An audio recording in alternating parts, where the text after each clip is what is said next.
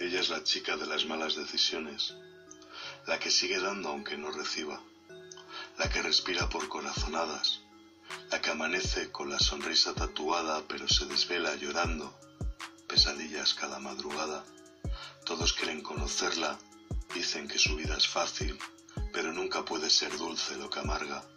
Ella es la chica popular que imitan, que critican, que etiquetan, que idolatran. Ella no es ella, es una pose, una pantalla y está harta.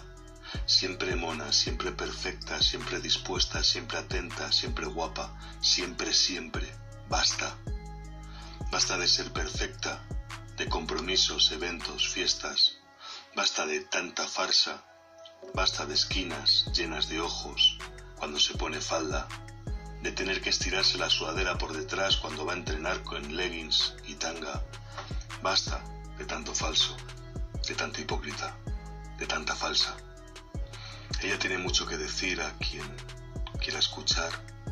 El problema es que nadie la escucha porque solo les interesa observarla, desnudarla. Su madre, que en gloria esté, le enseñó que la vida de una mujer, además de dividirse en etapas, puede hacerlo por miradas, concretamente en tres.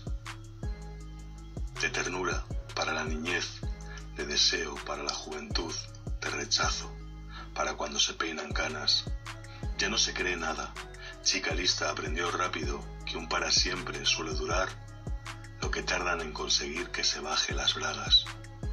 Ya no es una niña, vive como en una pecera sin el cómo, sumergida en el fondo del mar. El mismo cristal que la separa de los tiburones impide que alguien la escuche gritar. Por eso ya no pide ayuda. Cada vez que se acerca un depredador, se limita a escribir con carmín sobre el cristal de la pecera.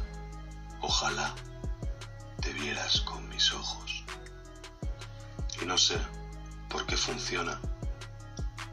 Debe ser que todos tenemos una madre o una hermana, pero según lo leen, de la vergüenza que sienten, se van.